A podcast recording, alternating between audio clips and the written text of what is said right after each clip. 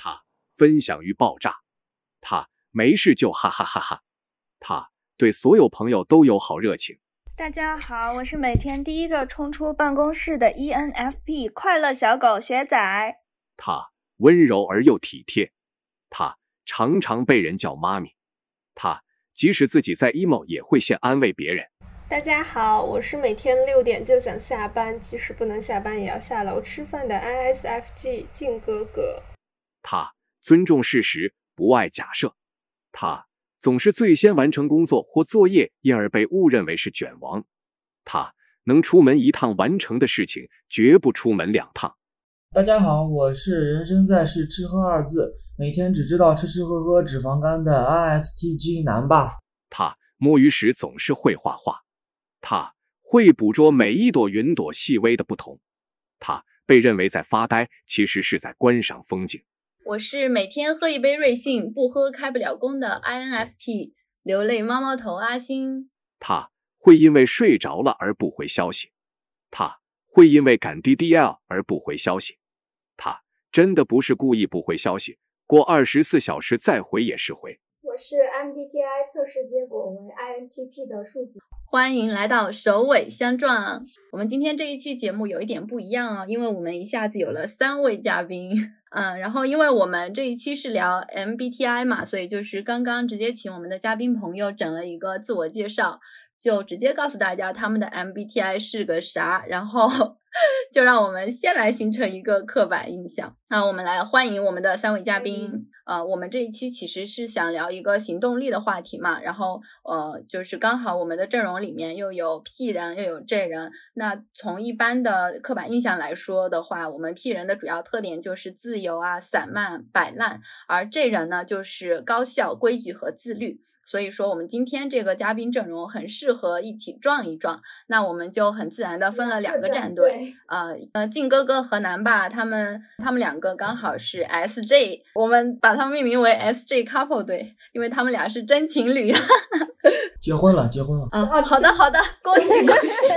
那这期节目其实呃我们会呃从 MBTI 展开嘛，然后就聊聊行动的话题，会准备一些问题跟大家一起分享一下我们自己的经历。也看一下我们 P 人和 J 人到底是不是真的在行动力上面存在那么大的鸿沟，然后这个刻板标签到底是不是真的存在呢？呃，首先我们就给不太关注人格测试的，或者是有一些不太了解的听众来介绍一下 MBTI 究竟是什么东西。MBTI 的它这个理论，荣格的理论基础出发，然后。啊，把人划分为了八种基础的心理类型。它是由迈尔斯和他的母亲布里格斯两个人一起，就是创立的一个测量工具吧。呃，那具体来说呢，就是呃，荣格他首先是把人分成是内倾和外倾两个大的类型，然后呢，又从判断和呃感知两个维度。呃，再细分为四类。从判断的角度来说，他认为有的人更倾向于用感觉去呃判断，然后有的人更倾向于用逻辑去判断。那这样的话，就分出了呃 F 型的人和呃 T 型的人。然后，呃，从那个感知的角度来说的话，嗯，那荣格认为有的人更倾向于，呃，用，嗯，那个实感，也就是更切实的感觉去感受，然后有的人呢就更加倾向于用直觉去感受。从这个角度来说，又分成了 S 和 N 型的人。那么这四个维度和内倾外倾相结合，就形成了我们的荣格八维。那迈尔斯母女呢？他们其实是把那个所谓的判断和感知也拉下来，然后变成两个新的维度，这样子就分成了四组，呃，八个特质。那互相结合一下，就形成了我们所说的十六型人格，也就是我们现在非常风靡的这个 MBTI。那它一开始其实是作为一个更偏向于企业管理的一个商业化的工具。那现在的话呢，它在网络上的这个翻红也是，这也不止一次了。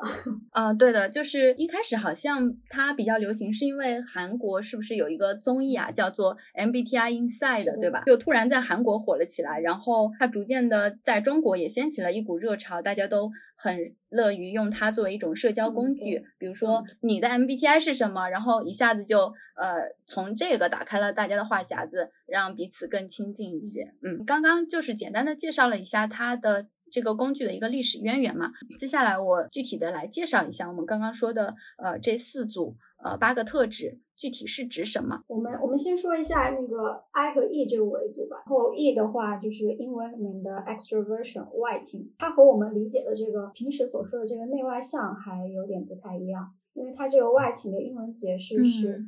呃，翻译过来就是你更偏向于去呃关注到外部世界的人或者是事，然后内情相反的就是你更关注自己的内心事，更加关注于自己的一些思考感受，自己获得的一些印象，嗯，然后。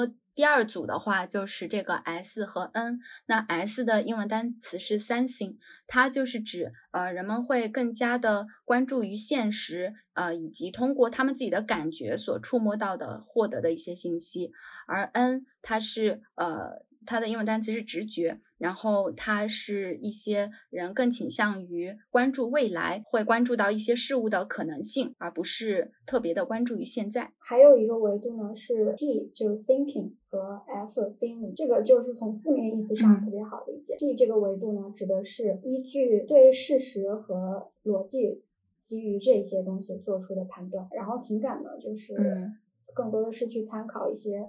呃，主观上的价值观呀，或者是个人的这个嗯内心的情感去做出对。然后最后一个维度呢，就是 J 和 P 啊，然后就是我们这两大阵营的 两大阵营 J 团和 P 团。呃，J 它的英文单词是。呃，judgment 就是判断嘛，呃，这型的人呢，就是更加会有计划，呃，更有组织性。P 呢是 perception 概念，P 型的人呢就会更加的自由自主，后生活比较随意一点，嗯，然后生呃可能就是他在生活里面没有那么多的条条框框这样子。就是我们简单的对这几个维度进行一个介绍，嗯。就是虽然我们用这四组特质划分了十六型人格，但是我们认为，呃，就是这些人格里面是没有优劣之分的，也不应该存在鄙视链啊。我们可以把这个工具当成是一个发展自我的工具，然后呃，在不同的维度之间也有一个相互补充，呃，相互平衡，然后更加均衡的发展我们自己的特质。那其实，在这个 MBTI 它不是非常火嘛？它在很火爆的同时呢，就肯定就呃不免会引起一些大家对它的质疑和批。批评嘛，那这种呃最直接的质疑就是会觉得它作为一种工具来测量人的人格类型是不够靠谱和不够精确的，或者说大家会用一种科学的态度去看它，就是认为它不是一个完美的科学理论，呃，从而就质疑到，嗯，就是这整个工具它值呃值不值得，就是呃在年轻人当中呃获得这么广泛的流传什么的。但是我们在这边认为，就是它仅仅就是一个呃工具性质的东西。然后有的人说，嗯，你可能第一天去测 MBTI 和你隔十天或者是隔一个月去测 MBTI 会得到两种结果，而这这个现象就呃可以证实它不是一个特别科学的工具。但是呢，呃，我们会认为人的个性或者是人的呃性格特征啊，人的特质啊，本身就是处于一种流动的状态的，就是你在外界经历的一些事物会作用于你的身体，然后呃使你的性格发生一定的改变，所以呃 MBTI 测试结果的变化也是存在一定的合理性的。而且当时迈尔斯母女他们发明这个工具之后，他们觉得在一个维度上的变动其实是一个可以接受的误差。所以，我们并不用去，呃，那么用那么靠所谓的靠谱和精确来定义这个工具。是的，就是像这个测试，嗯的话，就大家现在也能看出来，它每个维度其实采用的是一个二分法，也就是说，你会很直观的得到一个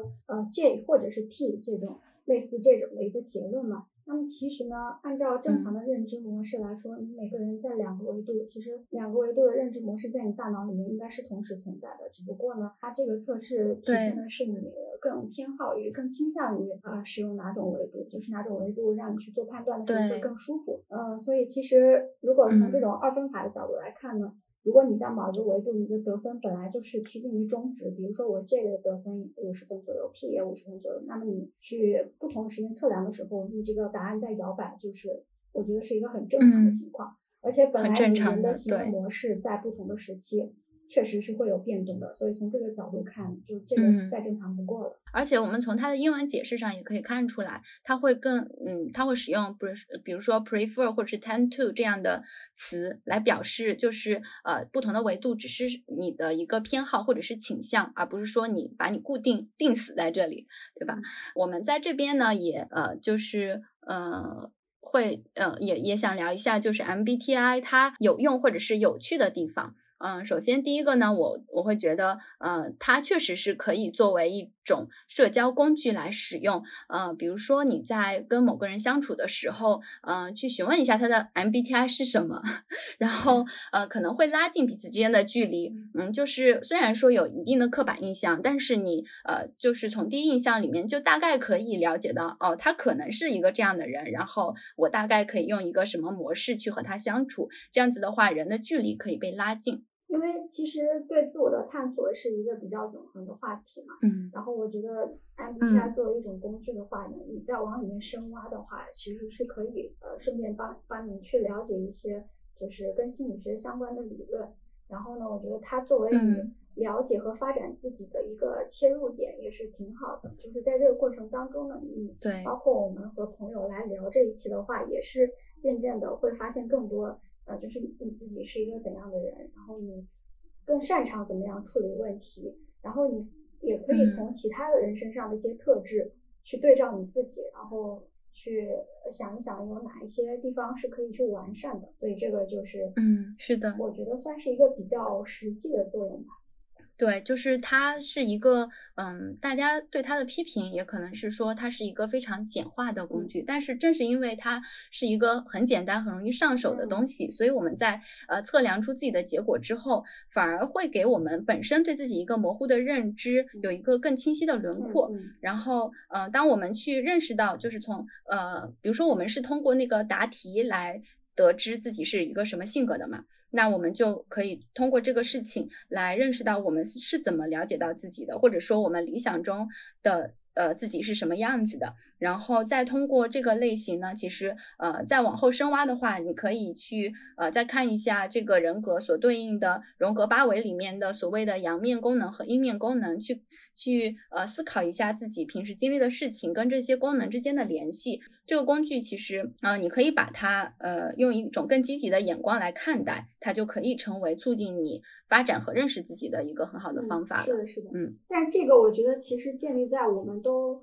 呃人格或者是精神都还比较完备，就怎么说呢，还属于比较健康的一个状态。如果说真的是有人，嗯嗯他的人格或者是精神就感觉已经到了一种比较边缘的状态的话，那建议还是找专业的就是心理咨询师去了了解或者是解决自己的问题。那那个时候的话，可能就不是像我们一样，我们是通过这种呃非常快速、简单、易上手的，一边在娱乐化，然后一边在了解自己和他人吧，拉近距离吧。嗯，是的，是的，啊，那讲到娱乐化，其实 MBTI 也可以被看成是一个非常好玩的一个小玩具，嗯。因为我们也会在平时在网络上浏览的时候看到很多梗图嘛，就我会刷到那个梗图的时候，就是会不自觉的去，比如说学学仔快乐小狗，每次刷到快乐小狗的梗图，我都会随手转发给 他，因为我觉得跟他还蛮贴近的，我就觉得很很好玩这个事情。呃，然后我们今天在这边也准备了一些那个我们我们五个 我们五个测出的这个结果的一些标签纸，然后呃我们后面也会跟我们本期的嘉宾来进行一个标签互贴的这样一个互动。阿星已经搜集好了，就是网络上根据网络上的信息检索出的一些某个人格的对应的热词，然后这些热词我们现在也放出来了。嗯，就大家如果有对对其他的，这就是在场的来，我们我们 J 团和 P 团活跃起来。啊，哎要那我 NP 团，我作为 NP 团的，嗯，你你老小啊对 SJ 团 INFP 团我要对 ISJ 团发起攻击。是不是很好奇？我感觉他们的这些词里面很多都是离我很遥远的东西。对，比如说我们的 S 呃 ISTJ 男霸，呃，他的工匠精神，男霸来展开讲讲你的工匠精神。啊，我都没看见我有这个词儿，这词儿好像不太适合我。哦，啊，是吗？好，打破标签，再换一个。好快呀，这么快就打破了。嗯，对呀，你看第一个就打破标签了。哎，我们我们这一期的主题就是要打破标签。南爸这一趴打得很好。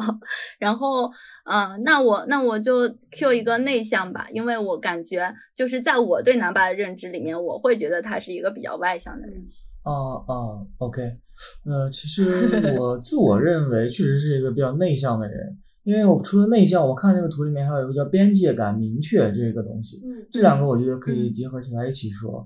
因为我确实是一个边界感很明确的人，和我自己的朋友会其实聊起来会非常的自在，也会非常的开朗开放什么的。比如说我和辛总可能咱们就是很好的关系，所以你你生活中可能感觉我是一个很外向的人，但其实也但其实会有会有就是和我不熟或者我觉得他并不重要的一些人的话，他们会觉得我是一个很有距离感的人，就是很有边界感。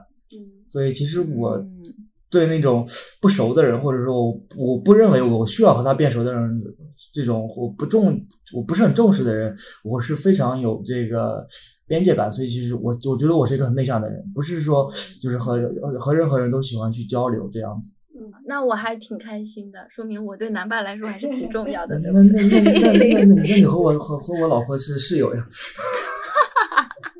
原来只是因为这样。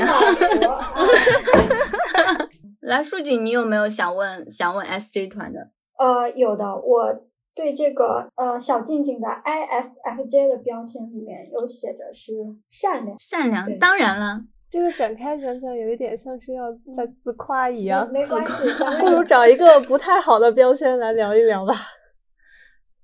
小静善良，我为他作证，他确实善良，确实温柔，确实责任心强。那么就杞人忧天，这个我觉得还有点道理。我觉得我平常就是会非常悲观，把很多事情都尽量往往坏的方向去想，然后很多可能别人觉得不重要、不不在乎的事情，然后我就会把它往很坏的程度想，然后就会造成我自己很忧虑。然后，但是其实这件事情可能并没有我想象的那么糟糕。那这个可以跟我觉得我也会有这种倾向哎，我来提问孙总一个吧，我来提问阿星，我准备好了，嗯，莫名流泪啊，我确实啊。像比如说一年哭两百次这种事情，我是经常干的。我还会就是莫名其妙的状态下，我就在那里瞎想，想着想着我就哭了。尤其是在洗澡的时候，哇塞，那简直了！在洗澡的时候，脑子就在写小说。有没有可能那是那流的是洗澡水，不是你的泪水？但我感觉二零二二年我还好。就是哭的不是很多，你知道为什么？因为 二零二二年有一半的时间，因为有我们都在你身边。啊，我确实还是挺爱哭的，所以我知道 INFP 是流流泪猫猫头，我觉得还挺准的。多愁善感，我本人。南爸，你有没有标签想贴给谁？哦，我想提一个，就是有一个叫分享欲爆炸，这个好像应该属于。蛮确实应该属于那个 E 是吧？蛮外向的一个人，但是我不知道你们三个哪个是哪个，好像你们没有标。呃，那个 学仔是 ENFP，我我我是 ENFP，嗯，就是我的分享欲，其实我自己觉得还好，可能当时看到那个东西就觉得，哎呀，这个东西真的很搞笑或者怎么样，然后可能就分享给别人，但是有的时候。也可能会忘记分享，就是我觉得我的状态最近有点快乐小狗了，就是因为经常跟熟人待在一起，我我也开始分享欲爆炸。可是你没有跟我分享哎，有啊，我每次见到快乐小狗的梗图，我就会转给你呀。我想问一个问题，为什么只有我那个是一个人头，你们都是正方形的贴纸呢？好问题，为什么呢？ISTJ 在那个 MBTI 界实在是太不活跃了，你知道吗？就是我们的这些标签呢，就是会有很多的图供我选择。我 ISTJ 我只找到这一张标签图，我没得选。啊，这个是 ISTJ 所有人的图吗？但是我感觉里面一些词儿确实好像贴确实。很像我的样子，嗯，应该是就是做这些梗图的人从网络上搜集到的啊，OK OK，自己制作的，嗯，OK OK，对，明白。对，ENFP，我还有好奇，那个贴贴我一定要讲，就是 ENFP 这里有个超级大的贴贴，来学仔跟我们分享一下你跟别人贴贴时的感受。对，因为我第一次见学仔，就是我我我见到陌生人都是那种很内向，就是不想跟他说话的那种嘛。然后学仔第一眼见到我，他就好开心，然后那个热情哇，真的感觉让我让我莫名的难以承受。记得，我完全不记得了。第一次去去去嗯，好的。然后我对学仔的贴贴的印象，这个我一定要说，就是我们三个人一起去杭州玩的时候，见到了我们同时都是第一次见到了我哥哥的女朋友。然后在相处了大概两三个小时之后，我们就道别了嘛。然后走的时候，学仔非常自然的迎了上去，和我的未来的嫂子在那地方贴贴。然后我我整个人尴尬的站在那里，在后面排队，心里 OS：这是我的嫂子，不是你，不是你的。但是你让我那么去主动。做做第一个也不太可能，那我就在后面排队了，排到第三个，就是就是我是那种很容易被情绪带动和感染的，我一看学仔报了，我也就想去报，我就但我 还是有点害羞。你们两个拙劣的模仿，INTP 选手，我对你发问：热爱宇宙的神秘与宏伟。我觉得还挺符合你的。呃，我经常睡不着的时候会想这些东西，就是一些虚无缥缈的，比如说我为什么是我，我为什么会存在于宇宙之中，我为什么不是阿星这样子。对，但是有有一点很矛盾的是，我虽然说觉得这样的问题确实挺神秘的，但我不敢想太多，因为我觉得我内心深处其实是对这些东西同时存在着一种恐惧，或者是说是人类本身过于渺小，所以对于这些东西有着一种本能的，就是觉得自己过于的渺小，真的就像一粒尘埃一样。想太久的话，我可能晚上就睡不着了。嗯，我小的时候就是跟我爸爸妈妈一起在家里看电视的时候，电视上会播放那种宇宙的纪录片。然后我也是，就是我只要看到类似的场景，就会一直有这种 问题在脑子里面转，但是又得不出来答案，我就会问他们，然后就就被怼了，然后就后来就没有再问过了，就被怼了，好可怜哦。穿着一个肚兜在家里逛来逛去，然后就说我为什么是我，我为什么在宇宙里面？然后你小时候就在就在想这种事情，我的妈呀！想了二十年还没有想明白，想不明白了，所以不想了。现在也，你知道我小时候在想什么吗？我小时候以为这个世界上只有两个国家，一个是中国，一个是 外国。一个是外国。对，我从来没有想过宇宙是如何伟，如何的。磅礴如何宏伟，我是如何渺小。那你们有这种就是巨物恐惧吗？如果说给你看一个非常非常立体的宇宙的图景，包括一个星球在你面前，然后特别三维立体的这种，你们会有一种压迫感，不敢直视吗？不会，会有密集恐惧症。那个南爸跟小静静会有我说的这种巨物恐惧吗？没有，没有。哦，Only you。就你你们看到这个图，不会觉得自己被吸进去了吗？不会啊，不会啊，不会呀。我也想问树井，就是那个死线战士是什么呀？就是在 deadline，他绝对是死线战士啊！在 deadline 之前，整个人就是一种随时上战场的这种状态，还蛮符合的啊。呃，就就好比我就分享一个播客的故事吧，就是呃上一期我们不是做那个夏季展览嘛，然后那个剪辑量我会觉得它还是一个就是挺浩大的工程，嗯，然后树景说他就是。呃，就会用一两天的时间把它做完嘛，然后我就以为它就是那种细水长流型的，每天弄一点。结果就是，我就发现，一直到周日下午了，就是他还没有开始剪嘛，然后周六的时候，他还在看那种剪辑的视频，就是那种那种学习视频。我就在想，天呐，他真的搞得完吗？结果就是。差不多呃半个下午一个晚上他就剪出来了，而且效果很好，我就觉得嗯还是很牛的。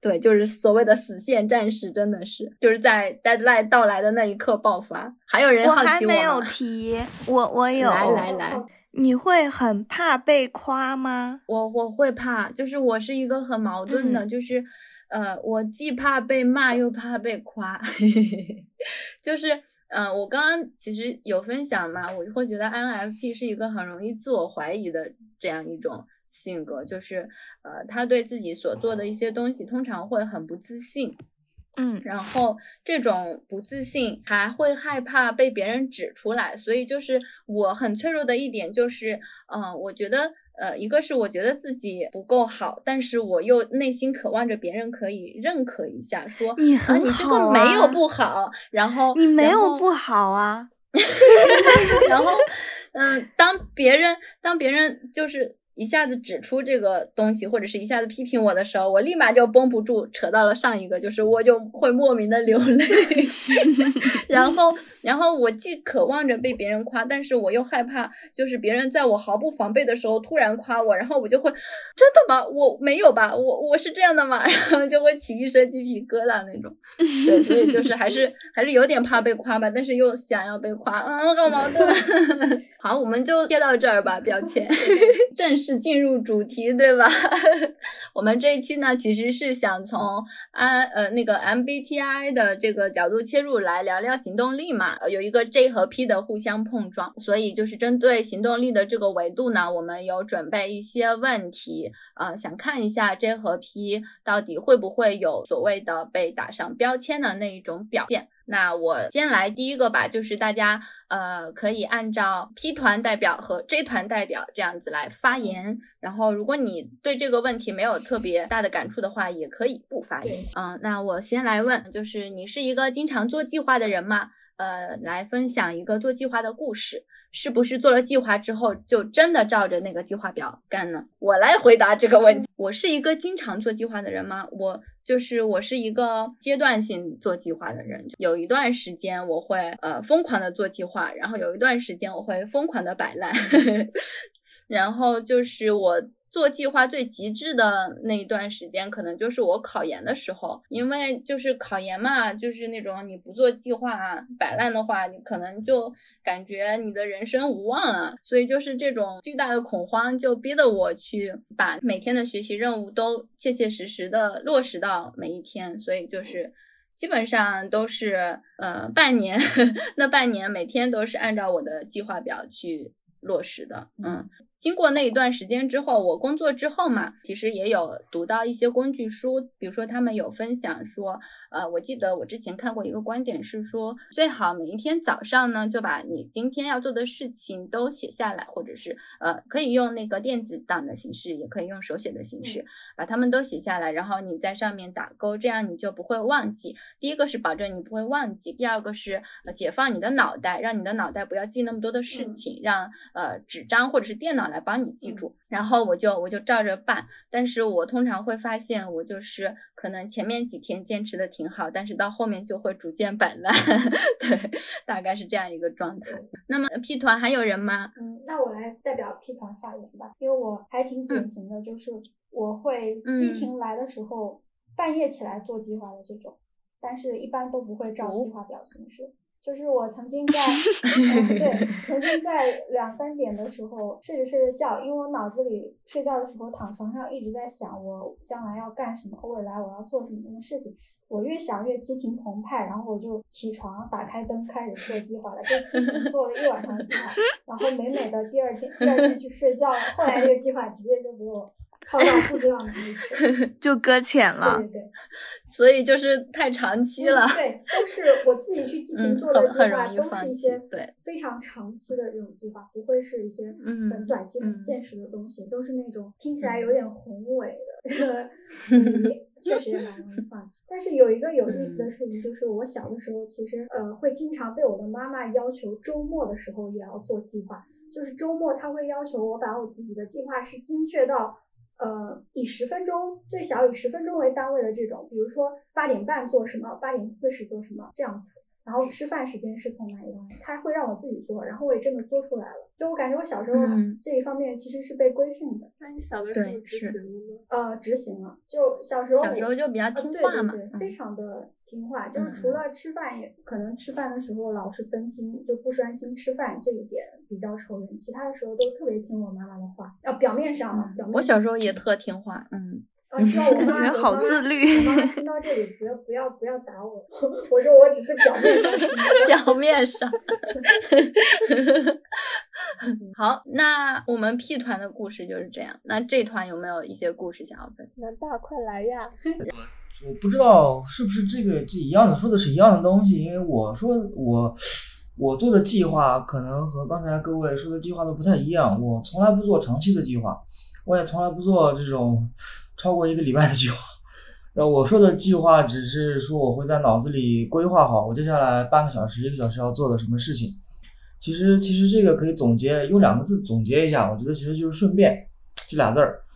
就是我做什么事儿都要顺便干另一个事儿，我不可能就是我会尽量避免我，比如说我下个楼，我只做只做一件事，这种的话我可能就不下楼了。但是我一定要下个楼，我会把很多事情全部做掉一趟。出去的时候有事儿拿着东西，回来的时候最好手上也拿着东西。这样绕一绕一圈儿，比如说我要寄快递、寄快递、取快递、测核酸、送东西，然后买买一个买点肉什么的，这样我会计划着，然后它还有个不同的时间点，这样的话我会一趟全部搞定。这样的话其实是一种可以说是懒吧，一种懒把我自己逼成这样子。我我会就是我可能可能做一个一天，我会想一天我有一些事什么要做，然后我会规划好他们的顺序和这个。呃，什么时候去做？然后就是按自己的计划来把这个事情做掉。然后的话，如果我的计划被某些事情打乱的话，我会非常的生气。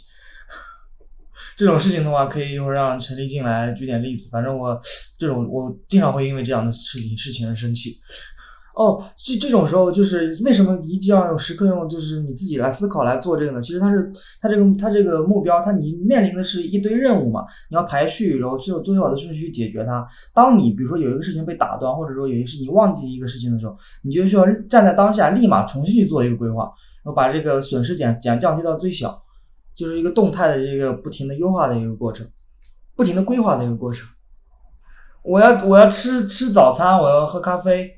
喝咖啡的话，我的咖啡是牛奶是放在冰箱，然后咖啡是放在那个卧室，然后我的笤帚是放在那个卫生间，然后我我要去铲屎，铲到卫生间扔掉，然后这样我就会想，我如果去单纯去一趟卫生间的话，就很就就很麻烦，我会先去卫生间铲了屎，铲屎的瞬间把那个把那咖啡取出来，然后放在了客厅的桌子上，然后。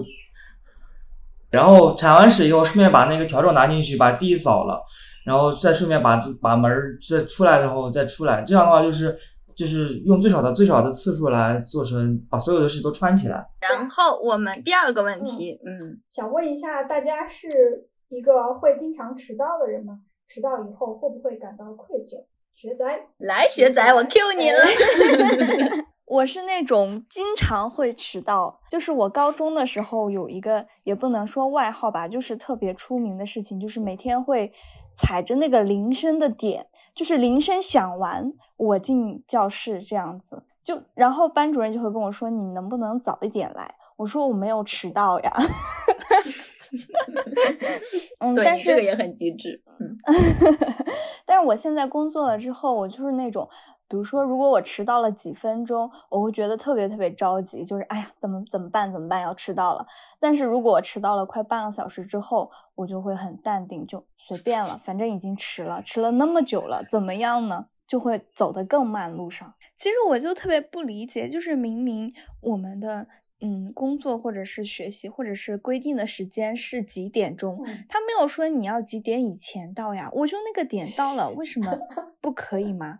可以的，就包括下班也是一样，说是。可是你刚刚的标签不 是下班第一个走吗？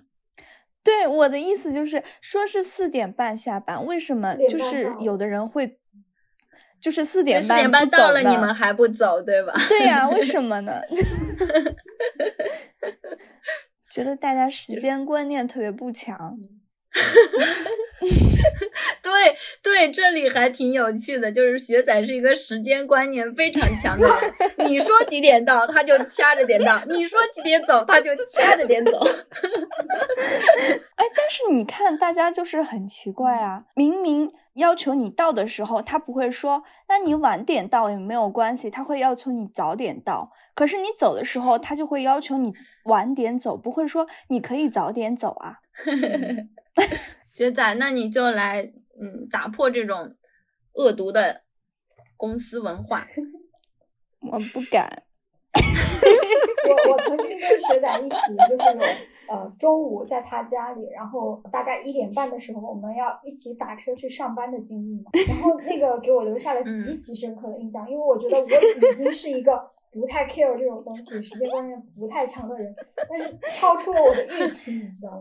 当时呢，学仔已经在手机上叫好了滴滴，然后这个滴滴司机也已经就是到了，已经在楼下等我们了。我以为我们换好了衣服鞋子就已经该出门了嘛，正常情况下。然后这个学仔学仔这个时候呢，从他的沙发上拿出一个粉色的包包给我看，说：“树姐，你看，这是我新买的包包，好不好看呀？”然后我先愣了一下，我就敷衍的回答我：“嗯，挺好，挺。”好的，我心里想的是，怎么还不走啊？我真的就是，我都有一点火烧眉毛了。首先是司机在楼下等着在，其次是我们很有可能赶不上那一点半上班的时间。学仔，先给你分享我新买买的包包。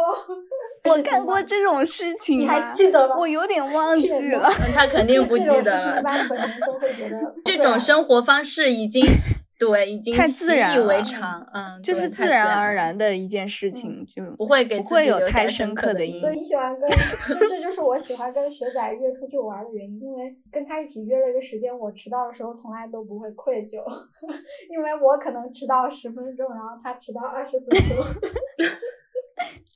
好，这一团呢，呃，我不是一个，我不是一个会迟到的人。然后，如果我遇到经常迟到的人，我也会采取提前半个小时告诉他，告诉他提前半个小时时间这种策略。你们都好机智，好聪明啊！你难道不应该反省？我下次一定要早点到，我一定要准时到吗？我我会有这种想法，但是有的时候我就是那种就是急不起来。也不能说急不起来，就是我内心可能很着急了，就火烧眉毛了，真的很着急。但是我的行动就是快不起来。你需要一个我在旁边鞭策你。你需要男爸鞭策你，真的太需要。没有，如果是男爸的话，他他他就会现在表现的非常生气和急躁，然后说下次再也不跟他出来玩了。他等我等我化妆啊，或者说换衣服，都会非常的急躁，就是觉得我拖延了他的时间。对，所以我一般所以南爸的每一分每一秒都要过的，就是几呃，就是在他心里面都要过的是有意义的。呃，对，所以就就是我跟陈林静出门的话，就是他会，我会等他。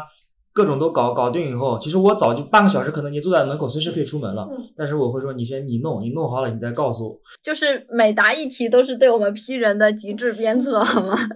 好，第三题，你是一个什么都拖到 deadline 才做的人吗？最后都顺利过关了吗？哎，这个不是死线王者应该出来 分享一下？死线王者，总感觉是玩游戏的某个英雄。对，但说到这个，我我我印象特别深刻，就是树井他的四仙战士的故事。就记我记得我们刚来的时候，那个时候做课题嘛，然后刚开始的时候肯定都不会做嘛，到了最后几天说要交了，哇，他真的是我可能熬到晚上十一点最多了，我就觉得哎我不行了，但是他是可以熬到。呃，两点、三点甚至四点的，然后能把这个事情全部做好。我早上起来之后就看到群里面。他发了一个文档，我就觉得特别的震惊。对，因为学仔相对来说是，就是在我们这个年代的人里面，显得是比较不太能熬夜的这种。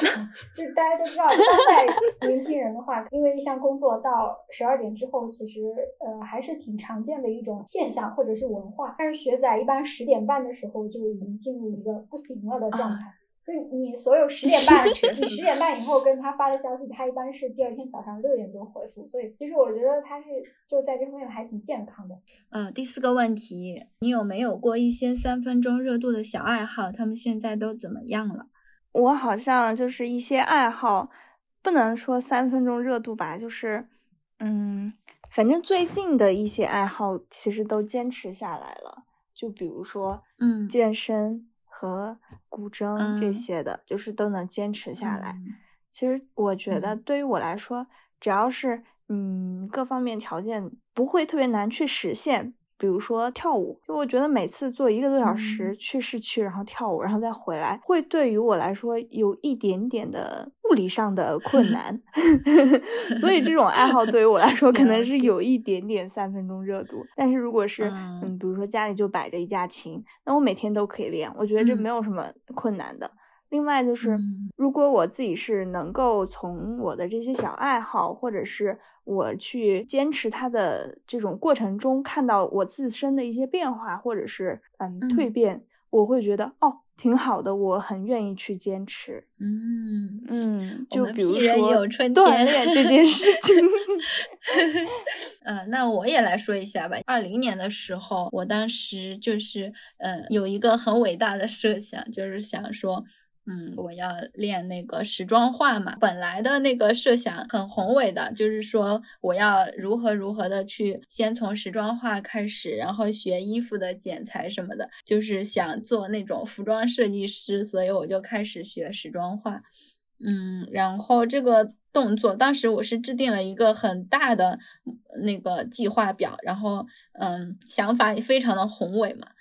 就是这个话呢，我就练练了那么几个月，就没有再坚持了。呃，这个是一个吧。之前也有做那个 vlog 嘛，就是呃有一段时间很狂热对于剪视频这件事情，但是。嗯，也是可能最多做了有有四五个月吧，中间可能比较忙，这件事情就停了。停了之后，我好像就没有兴趣再把它捡起来了。还有我最近很投入的这个事情就是播客，但是我希望它不会是一个 三分钟热度的事情。之前树锦说我们要更一百期，希望我们能做到吧。嗯。最近倒是有一个坚持的事情，就是我在画人物速写嘛。可能以前那种虽然是三分钟热度，有一点就是比如说时装画的练习，但是就是那一段时间练的还是挺密的。然后到我现在重新捡起来绘画的话。它其实是对我还是有一个打基础的作用，就是我现在画起来可能也是比较比较轻松愉快了吧。有时候三分钟热度可能也是扩展兴趣的一个方式吧，就是不能把它完全看成是一件坏事，我是这么理解的。这一团的小伙伴有没有什么三分钟热度想要分享一下？那我来分享一下吧。我今年嗯年初的时候，因为当时就是特别想。写对联，然后而且因为我小的时候学过书法嘛，所以当时就置办了毛笔、墨汁、红纸，然后认认真真的练了一个礼拜，写完了对联，嗯，然后之后就再也没有动过动过那些毛笔和墨 汁。我感觉我的三分钟热度就是因为。短期内好像有一个想要达到的目标，但我觉得写对联这个事情每年都可以写，所以今年过年的时候可以继续。可以的，因为我的纸还没有用完。南爸有想分享的事情吗？因为我讲道理是一个喜欢尝试一些新东西的人，但是经常就会尝试一下觉得不好玩就不玩了，因为试错成本也不高嘛。我最近的一个就是去年经朋友的这个推荐尝试去打拳击。然后买在家里买了桩子，然后就是搬家丢在家了，也没有用过。所以，我们这种三分钟热度小爱好，在某种程度上是在一定的时间曾经点亮过我们的生命吧，所以他们都也是有价值的事情。嗯，下面一个就是呃，灵魂发问：你的房间整洁吗？会不会经常打扫呀？这个我我自己先先坦诚，我的房间非常乱，我不是一个很喜欢打扫的人，我觉得我主要就屁在这里，就是真的好懒呀，就是生活上不管是房间的整洁度，还是呃一些生活上的小事，我可能都好像不是那么的在意，就是总是把它们排在我生活的最末尾。比如说我工作特别忙的时候，我可能。连洗衣服这种事情 我都会忘记，就我的我的工作越忙，我的生活就越越糟糕。我我的房间虽然特别整洁，但并不是我打扫的。嗯，OK，嗯，因为学仔和妈妈在一起住。对，嗯，所以我觉得我就是属于那种特特别妈宝的，也不是啦，因为我看你的工位也弄得挺好的，并不怎样。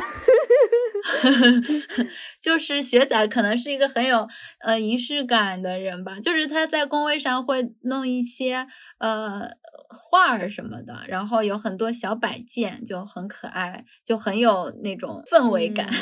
树锦有想说的没？我的房间呢，整体看上去还挺整洁的，因为我会把东西分类，然后摆放在固定的位置，放得很整齐。这样子的话，我每次去找什么东西，用什么东西也会放回原位，就都会很快的去定位。嗯，我感觉我并不是说喜欢打扫房间这件事情，而是我的打扫是为了能够更少的打扫。像阿星他经常去我的房间嘛，就应该会发现我东西虽然摆得很整齐，但是仔细看的话，地上会有很多灰尘和头发。呃，因为这些东西一般不太影响我的正常生活，只会就是多的我受不了的时候，我已经看着有些心烦了，我才会去清理它。就是我，我其实也是我在自己不影响自己生活的范畴之内，房间怎么乱我都可以忍受。就是我实在忍受不了，我也会打扫的。就是但是我的容错率太大了，所以它 经常是一种很乱的状态。所以我都一般都不敢邀请树锦来我的房间，因为因为不好意思。那那么那么这团的人，你们的房间是不是都特别的整齐啊？啊，我我的东西都都随便摆，扁平化管理，怎么取怎么方便，这样就主要我的东西我自己放的，我就不我就能找得到。但是，一让我妈或者陈林静他们一收拾的话，可能就会找不到了，所以我还是会很乱的。其实我也理解南爸的这种思路，因为他就是效率优先嘛，所以他把东西都摆在自己能看见的地方，或者是他自己摆的东西，他脑脑子都记得住，所以他并不需要有一个什么样的规划，就是什么东西必须放在哪里，反正他都记得住，这样反而是一种高效处理的方式。但是我就觉得那么多东西，怎么可能记得清楚每一样都摆在了哪里呢？所以我要去做收纳，我要知道这一类东西在这里，然后那一类东西在那里，我去找的时候，我就可以很精准的定位。但是如果我都把它扁平化管理的话，就我就搞不清楚我到底刚才把它摆到了哪里。嗯啊，对，南爸应该记得住，实在实在记不住就找一找。所以我我经常有时候找不到东西的时候就会很生气。这基本是我会特别生气的一种情况，就是我一件东西找不到。然后下一个，那就是我们聊到我们工作和爱好。其实很多人可能都在工作上有一点拖延症，就是讨厌工作嘛。那么你对于自己的爱好是不是呃就会是有自己的驱动力的情况呢？所以这个问题是对工作和爱好你是不是有两副面孔？来 P 团呢，树井你来讲讲吗？好的，我觉得我在这个问题上还是比较有发言权的，因为我觉得。在工作当中，我就是一个没带感情的工作机器，也不会掺杂很多个人的情感在里面，也更更别提有激情什么的。呃，但是我基本上在完成任务的时候，就还是比较喜欢投入的、不被打扰的，一口一口气做完的这种状态嘛。嗯，但是在爱好当中呢，我就是会投入很多激情，就整个人的状态就会不一样。嗯，打个比方就是。嗯，如果说跳舞是三分钟热度的话，我觉得我可能有个九分钟的热度吧。嗯，就是我不会因为路途遥远而放弃去比较好的工作室里面上课，就是我会把这个行程呃规划的很紧密。比如说我进一次城，如果只上一次课的话，我觉得会很不划算，所以我一般会同时约三个小时左右的课。那么我就可能需要从六点钟上到九点。嗯，在我五点下班到六点的这个。时间段内呢，我只有一个小时，在这一个小时里面，我要同时完成骑车去地铁站吃完晚饭，以及坐地铁到工作室。所以我有的时候会在提前准备好面包，然后一边骑电瓶车一边啃完面包，然后就上地铁。就是，嗯，这种时候还是感觉到自己比较有能量的 energy。其实我我在这个问题上，我我是很典型的，就是在工作上极度拖延，但是在爱好上还还还可以。所以我自己觉得行动的一个很大的因素就是你自己可能对于热爱的东西还会有那个驱动力去，一个是坚持下去，一个是开始做。嗯，就是比如说我我喜欢的画画呀什么的，嗯，我一旦做自己喜欢的事情，就整个人都会平静下来，很投入进去。然后做完之后，我还会充满力量。但是如果是在工作里面的话，就可能这个现在的工作也不是我自己特别喜欢的吧，被迫去工作一通就会很疲累。所以就是我这个两副面孔也还是挺明显的。嗯，我觉得工作和生活就应该区分开来。工作只是赚钱养家，生活才是你的你你这个人活成什么样子的一个体现。所以最好把工作和生活分开来，这样你工作的压力也不会带到生活里，你生活也可以过得很开心。那其实我觉得工作和生活分开是一件挺难的事情，就是就像我有时候很容易把工作上的情绪带到生活里，就嗯，你这边有什么小技巧？我我也会有这种情况，但是并不会特别多，所以可能讲起来会有一种站着说话不腰疼的感觉。所以我是觉得就应该，你都已工作中已经恶心你了，你为什么在生活中还要继续把它带过来呢？生活中就应该把它忘记，然后正常正常该干嘛干嘛。但是之后再被生活打磨打磨，会有更更。更深一步的感触吧。你如果把你的工作定位成你真正的事业，或者说你的心向往之，你要把它做好的一种事情的话，我觉得是很难把工作的情绪带到带到生活中来。那如果你把工作只是定义为一个赚钱的工具的话，那无所谓啊。在你你在赚钱当中有什么不开心？反正赚到钱就可以了。哎，有的人就是工作又很多，又赚不到钱，对，可能就是钱不够。但是你可以去和亲戚、身边的亲戚朋友或者说家人去吐槽，但是你吐槽的目的也是为了舒缓压力，也不是说你至少讲出来也是 OK 的。嗯，但是吐槽会把另一个人的心情呃，对你你就回了我好多次，你每天就回我，我每天可可开可开心的。我早上八点半，下午六点钟下班回家了，开开心心的。然后你就天天，我天天打游戏看剧开心的，你就天天跟我在那儿吐槽，我就烦的要死。家庭矛盾都出来了。这期节目录完就要就要去民政局了。哎，没事，这就是一种互补，对吧？嗯，很好，很好。那下一题呢？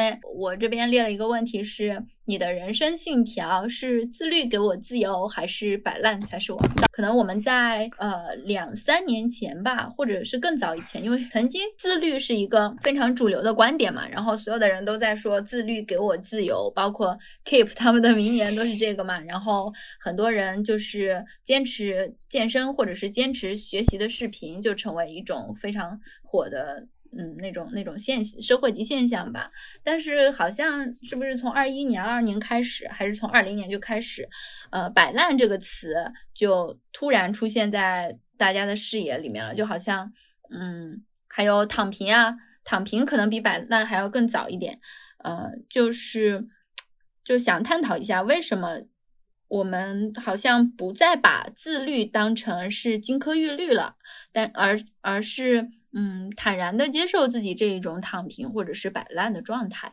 那么，如果是对于你来说的话，你更欣赏哪一种态度呢？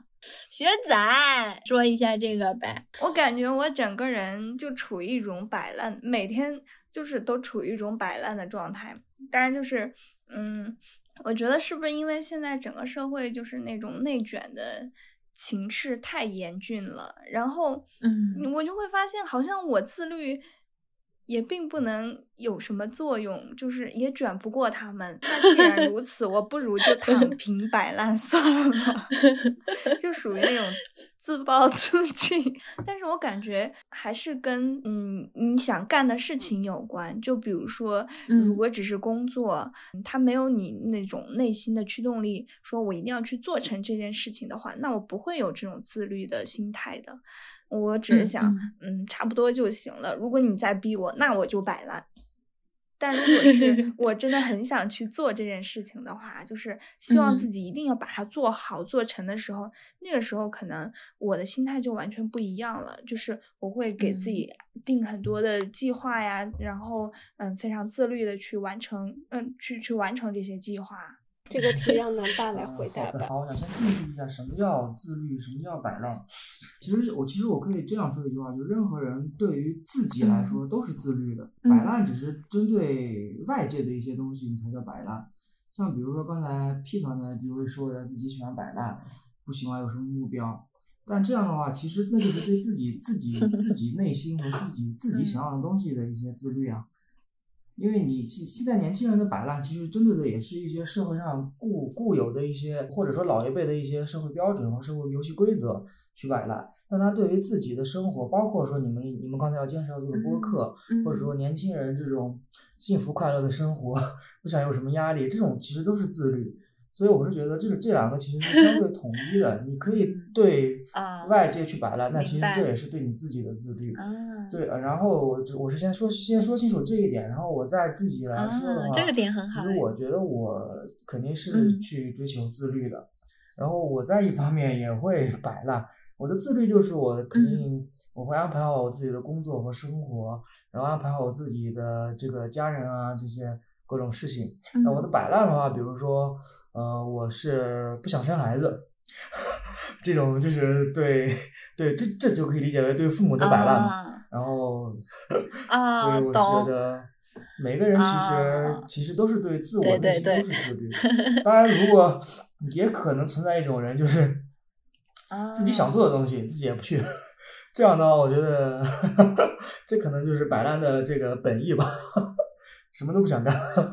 啊，我觉得特别有意思。这个词好像感觉应该是从佛系躺平，然后摆烂，是有一个进阶的过程。嗯，那那这一题就这样吧。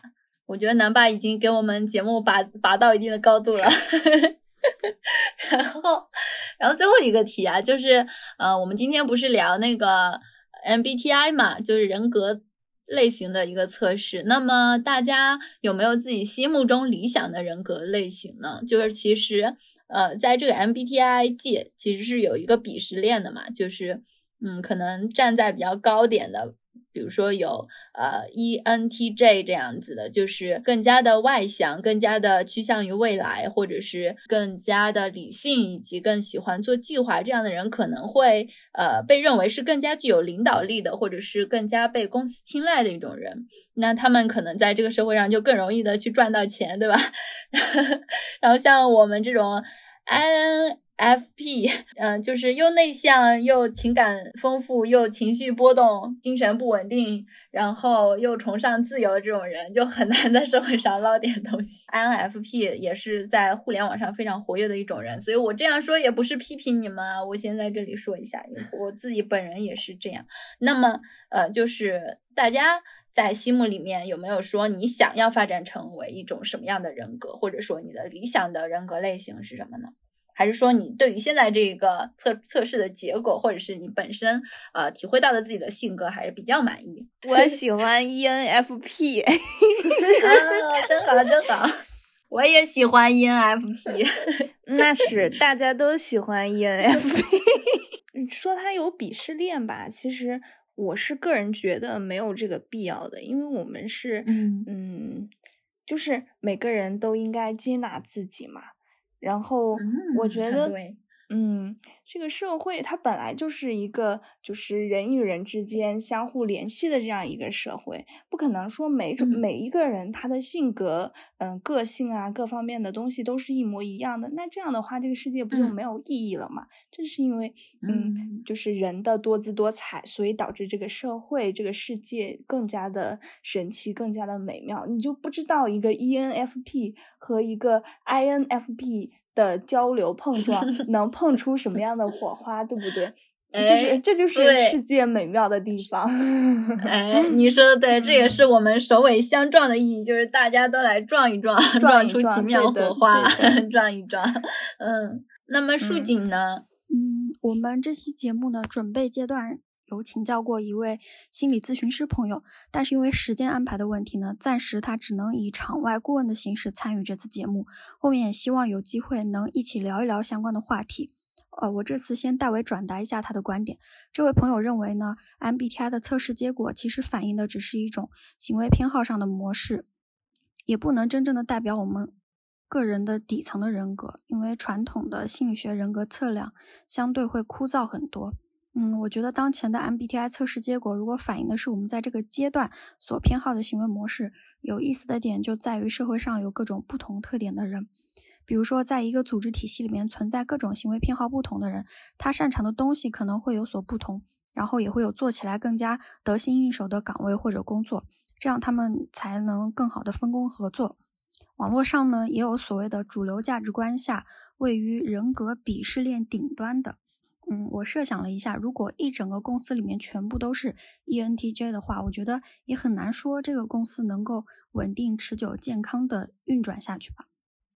然后像阿星他测出来的结果是 INFP 嘛，呃，根据我的了解呢，我我猜想就是按照你们的内心的价值观来说，也不会觉得呃要去因为社会的主流价值观强行让自己改变，去迎合，可能现在就是你们自己最自在、最舒服的状态。对的，其实我测出来这个 INFP，我自己还挺开心的，因为因为我觉得本身它的一个测试结果跟我对自己的认知还呃挺相近的。然后另外就是我看到就是推荐的职业嘛，又包括什么艺术家、哲学家、诗人 这些玩意儿，都是我感兴趣的东西。我就在想，哎呀，真的，我就说我要成为艺术家。你看这个人格测试结果也是这么告诉我的，然后。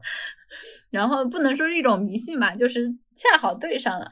嗯，另外就是我我觉得，嗯，就是我这边虽然说有写了一个呃鄙视链顶端是 ENTJ 或者是呃什么理所谓理想人格，但是我自己对嗯我现在测出来这个 INFP 我还我觉得还挺好的，就是呃我们会是一群比较可能是比较敏感的人群吧，就是。嗯，确实是这样。然后我们也会更加喜欢自然界的一些小东西，很容易被呃一些小细节，比如说像落日啊。呃，嗯，光线呀，还有抖动的树叶 呀，啊，萤火虫、小蝴蝶，被这些很细小的自然景观所吸引，然后看到这些，就好像觉得自己的内心能够被治愈。就是即便我们是非常情绪化的，很多时候都哭唧唧，但是想安慰我们也很容易，就是带我们去接近大自然就好。然后我本身也是因为这种高敏感性，自己平时也会写点东西嘛，我觉得这样也挺好的，即便。嗯，就是在社交上面有一些障碍嘛，那就随他去吧。我也不想特别的跟随主流，所以我 NFP 我很自洽，我很满意。对，我觉得阿星的心态特别的好，我就是今天晚上比较好。就是，其实我觉得很多情况下，我们想换一个人格的原因，不是因为自己想换，而是因为呃很多价值标准让我觉得我这个人格没有办法创造这种标准下的一个成功，所以我想去迎合他，才会想要换标准。就比如说，我其实我之前就一直很想，希望自己是一个外向的人。这样你就会很更好的跟呃周围的呃同事呀、领导呀去相处，会让自己的工作更顺利。然后，但其实这些都是因为你把自己放在你想要去升职、想要成功、想要去做管理。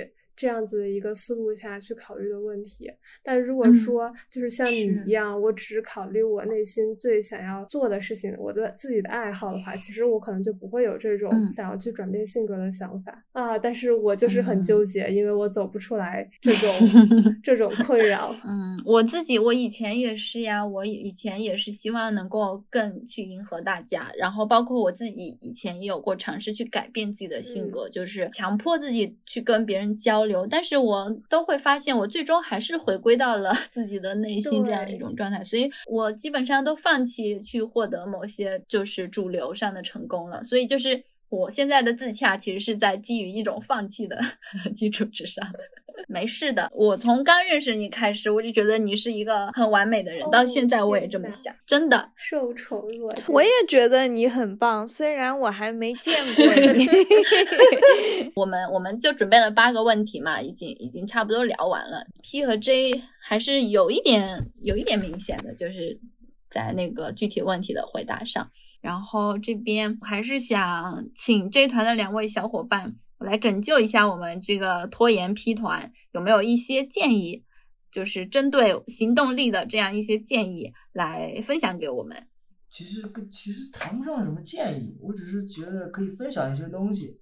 就是和之前的我的一些讲法其实一脉一脉相承的。就是我理解大家的拖延的是拖延的感觉是什么意思？就是说这件事情我就不是很想做，是被迫安排给我的，所以我就我就拖一拖嘛，等到等到后面再去说什么。但其实这其实我们判断一个事情要不要做和什么时候做，这其实是两个阶段的事情。比如说第一个阶段肯定就是这个东西要不要做，第二个阶段就是这个事情要怎么做。其实当然，如果第一个阶段你判断这个事情，比如说就不想就你就不想做，那自然会影响你影响你后面的整体的判断。但是如果这件事情是你你自己想做的，比如说你们做的播客，你们确实是就可以就你们就规划的很好嘛。就是其实你们不是拖延症，你们只是在反抗一些反抗一些就是说你们不想做的事情。当碰到，然后我的建议就是，当碰到你们自己想做的事情的时候，就把这个自律啊计划做好。这样的话，其实就你们就我觉得就不是拖延症，你们只是在反抗一些你们认为不公平的东西。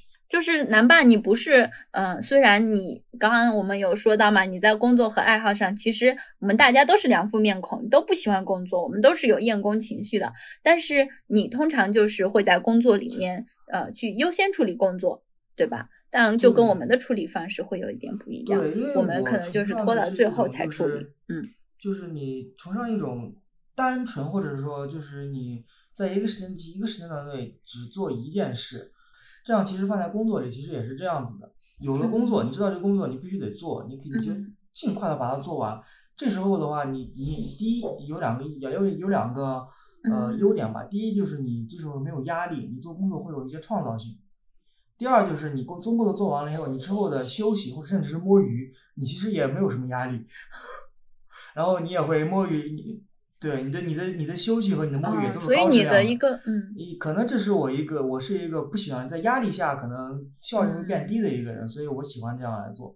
那小金句，你有没有一些经验想要分享给我们？P 和 J 这两类人，他对于行动的处理方式，呃，都是有自己的性格决定的，然后没有必要强行的去。呃，改变这种做事的方式，这样反而会让自己觉得生活的状态非常的不舒适。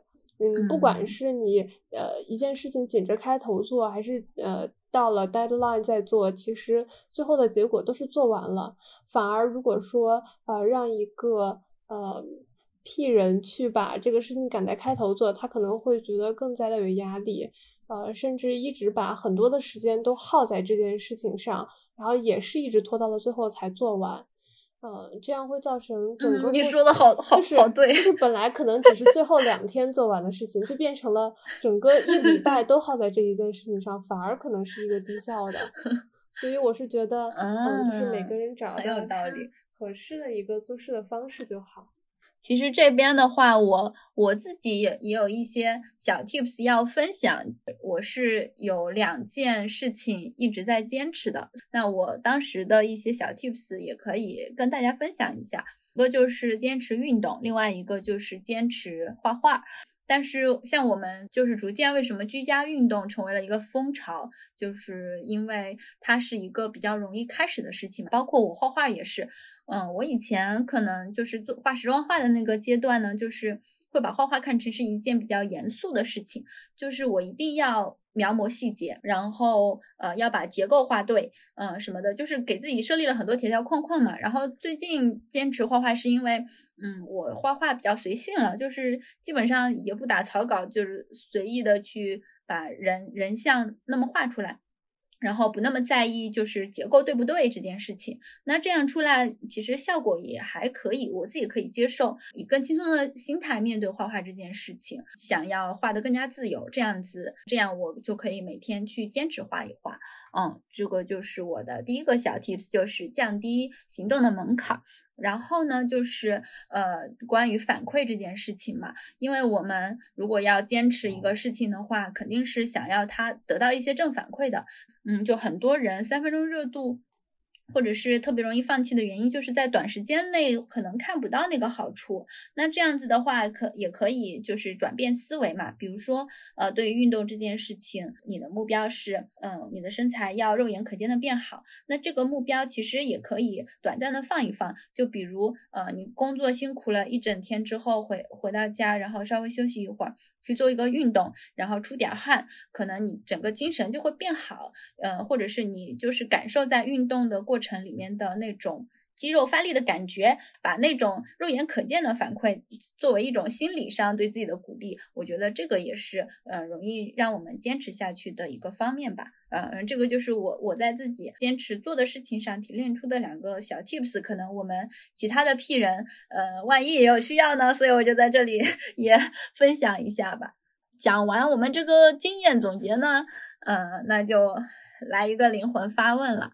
听过其他一些做 MBTI 的播客，就是有一个主播他会说，他自己觉得很难跟 FP 类型的人去合作共事，因为他会觉得这种人可能比较容易拖延呀，或者是他之前有接触过类似 FP 的人，他就觉得他们呃。嗯，可能没有那么准时，或者是没有那么有行动力，所以我们这里有一个灵魂发问对 P 型人 的小伙伴，就是如果有来生，你还 愿意做一个 P 型人吗？我是很愿意做 P 型人的，而且我觉得就是，嗯，就是他们所谓的这种拖延症什么的，但我们其实。只是在这种规定范围内的拖延，就像刚才南巴说的，他是会在规定时间内把事情先做完，但是他也不会交啊。到了那个 最后的时间点，他才会去交。那我们也是在这个时间点的时候去交，只不过我们把这个做的时间给他延迟了而已。嗯 嗯，这就是你愿意做 P 人的原因吗？对，我觉得结果从结果上来看，做 J 和做 P 也没有什么区别。对，真不错。嗯，就是之前的话，我们是认为 MBTI 测试它只是一个结果，然后会有一些公司或者企业用这个来参考，进行一些职场上的规划。其实，在韩国的话，真的有新闻报道说，呃，韩国有一档综艺节目叫 MBTI Inside。这期节目播出之后呢，真的有公司，呃。因为某些测试的人格类型而去拒绝了，呃，这些人来应聘工作。呃，当时呢，就是新闻里面说韩国一个企业不招 INFP 和 INTP 测试结果的人。我当时看到这个新闻，我就转发给了阿星，因为这个测试结果刚好就是他和我的 测试结果。嗯，我觉得大家工作上不喜欢的伙伴呢，可能指的就是啊，他不能准时的完成任务或者推进进度。呃，但是我觉得这个跟 P 和 J 的测试结果没有必然的联系。嗯，只是因为他们自己在把控工作的节奏上不太一样嘛。呃，当然，如如果说我自己对工作节奏的现状不太满意的话，我会去看一看和我对立的那些行为模式上，那些人是怎么想的，怎么做的。就是在工作推进上的方法不一样，一个是先做，一个是后做，但最后我们都做完了，都没有耽误工作。嗯，其实我们刚刚有谈到一些呃，就是行动力的问题嘛。然后也请真人为我们分享了经验，嗯，那其实呃 J 人的话，他们也不是对每一件事情都要做规划。我们的自自我的行动驱动力，其实是跟我们对于事物的这种优先级的排序，或者是事情的重要性有关系的。我们这团的朋友也说到了嘛，就是我们最后其实那个结果都是一样的，只不过是我们的行为方式不一样。那我们如果找到一种自己习惯并且感到舒适的行为方式就可以了。所以就是，虽然我刚刚也分享了一些小 tips，但其实呃，大家自洽就行了，也人生也不需要那么多 tips，对吧？然后之前我跟树锦有就是看 MBTI 的一些呃分析的视频嘛，然后有在 B 站上看到有一个叫做刷刷这个博主的一些分析，然后他其实有讲到 J 和 P。的一个本质的区分，他会认为这这人更加的注重于自我形象。呃，其实我刚刚有听到那个呃小静的发言，我觉得哎，确实还是有这一方面的，就是他会更加的想要去变得更加外向，更加的呃。跟工作中的要求去更加契合，更加的去追求一种工作上的成功，他可能还没有说就是可以放弃，嗯，这种这种意义上的成功。那所谓的这个刷刷，就是说，嗯，这这是 J 人对于自我形象的追寻，就是他们更呃更注重于追求一一个完美的人生轨迹。嗯，但是我们 P 人的话，可能我们就是在内部自洽就 OK 了，更加追求自我身份，或者是更加追求内在标准。所以说就是，呃，可能在外部的表现上就比较容易去，嗯。对抗那种工作对我们的压榨，就是把它排到后面去，不要影响我们自己的生活。这样，嗯，这个对于 P 和 J 的底层逻辑的解读，也让我们想到了最近一起听的一期跳岛 FM 出品的共读《黑塞的荒原狼》的那一期。呃，这一期呢是从一个新的视角去解读了社恐这件事情。它是怎么解读的呢？就是当社会用强大的力量来规训你时，和你内在的价值产生了冲突。就会产生一种痛感。我们用一个词让这种痛感更加具象化，这个词就是社恐。那么，在这个解读的基础上，其实社恐对年轻人来说，它意味着个体对于集体意识会更容易感到冲突和矛盾，也就是说，自我意识相对比较强。呃，这未尝不是一件好事情。那么，对于测试出 P 或者 J 的这些小伙伴来说呢，其实只要是一个健全的人格，理论上呢，他应该都是在同时在追求。内在的自我以及外部世界当中的形象这两种东西的，也就是说，每个人都在寻求这两者之间的平衡，也都可能会感到冲突。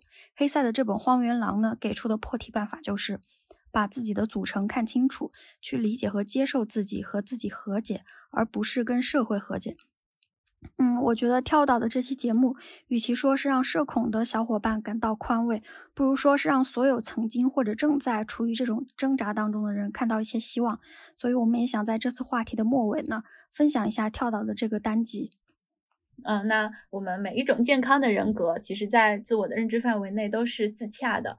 嗯，所以就是呃，我们刚开始说这个选题的时候，说有没有一些方法能够让我们从就是思想巨人行动矮子这个包裹下破壳而出？我们发现其实也不是那么的必要，一定要成为一个行动巨人，因为有时候呢，呃，我们好像可以就是用思想代替行动，呃，这种时刻就是比如说我们想要呃用行动去追求一种所谓的快乐、快乐感，或者是。幸福感的时候，其实我们有时候用思想 就够了。所以，我们这边就，嗯，就就有一个发问，就是行动必须要身体力行吗？呃，我觉得这个问题呢，虽然听起来有一点点狡猾，但是对于。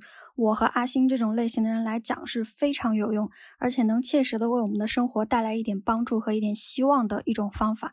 呃，当然呢，工作上面那些必须要完成的任务，它是不在这个讨论范围内的。我们说的这个用思想代替行动呢，一般指的是我们对未来的一些美好的幻想和期许。嗯，我和阿星感触会比较深，比如说在某些时刻呢，我们可能都需要通过畅想未来的某些美好时刻，呃，从而在当下获得。力量，幻想的当时呢，我们就已经能感感受到那种未来梦想实现的快乐。有的时候呢，这种幻想在未来是不是会真的到来，反而显得没有那么重要了。我相信每个人都有这种时刻。区别就是在于我们畅想的时候感受到的这种快乐的真实程度。去某个地方玩，然后在去那个地方之前呢，我就会去看一下，嗯，就是大家在那对那个地方的一些感受啊，就是主要是还是通过播客去听一下啊，某一个地方有什么好玩的地方，然后大家到了那里会做一些什么事情，然后听这些播客，包括我自己就会在心里去想啊，我到了那个地方我要干什么干什么，然后这种幻想其实嗯就已经呃让我产生那种非常愉悦的。感受了，然后还包括我可能在就是上海疫情封控的时候，我列了挺多的计划，就是解封之后我要做的事情，一二三四五六七，然后列了满满一张纸。然后当时哇，那种在沉浸的那种幻想里，真的好快乐，就觉得我解封之后哇，我要做这做那，我做做了这做了那，好开心。但是我解封之后一件事情都没有做。我都把这个 事情忘记了，但是当时的那种开心的感觉还是停留在了我的身上，所以，所以，嗯，这些行动到底还必要吗？呃，我不知道，但是我曾经快乐过。其实，我我跟树景有聊到这个，就是能不能用心理活动去代替实际行动的时候呢？当时我也有听，就是重复去听随机波动一期节目嘛，这期节目也是我就是在整个播客界我的 top one 节目，就是随机波动跟淡报，呃。谈那个他的新书美满这件事，然后这个播客题目叫做“对当代生活有诸多不满”。嗯，里面其实淡豹他是一个小说创作者嘛，他的这一部这一本小说呢，我之前也看了，就是会有一些，嗯，就是比起传统的中国小说来说呢，他会。更多的有一些人人物的心理活动的描写。他在节目里面也有谈到这件事情。他说，呃，可能我们中国人，呃，更加偏向于追求自我形象嘛，就是导致行动成为一件很重要的事情，心理活动会被忽略掉。嗯，那么对比中国和国外的文学的话，其实也会有这种倾向，就是。国内的小说作品可能更多的趋向于描述人的行为，而国外的可能会有更多的小说作品去描述人的心理活动。那淡报的这一部小说，它其实是具有一定的实验性质的。那它呃出来之后呢，很多人因为它呃特别长的句子以及特别大段的心理活动，可能就是对他的小说就是没有那么的喜欢，在豆瓣上就有很多的恶评。那么，呃，蛋包就在这里，嗯，反问，就是说，嗯，那，呃，我们，我们就是能不能去接受这样这样一种对心理活动的描摹呢？然后我之前有读一本书叫《神经的逻辑》，它里面其实有说到一个比较神奇的观点，就是，呃，有一些运动员在受伤之后，他们可能就是身体不不能活动了，然后就躺在床上，但是。他们通过脑内反复的去训练，比如说他是一个投掷铅球的选手，反复的在脑中想象自己不停的去投掷铅球，每天想呀想，想呀想，到最后其实等他恢复之后，他的肌肉没有萎缩，反而就是嗯，跟他日常的训练其实虽然说没有达到真的训练那个效果，但其实对他的呃那个运动力也是有一定的提升的。就是在就是这本书里面，其实也有肯定，就是我们的心理活动其实是呃对我们自己本身的行为也有一定的影响的。我觉得这还是一个挺神奇的事情，说不定以后呃在那个心理活动方面还大有可为呢。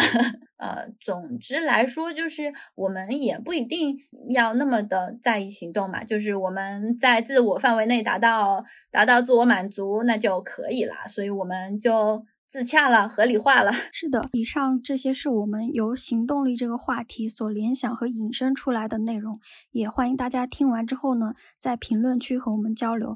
那么这次录制就结束啦，本期节目在一片欢乐祥和中结束，拜拜。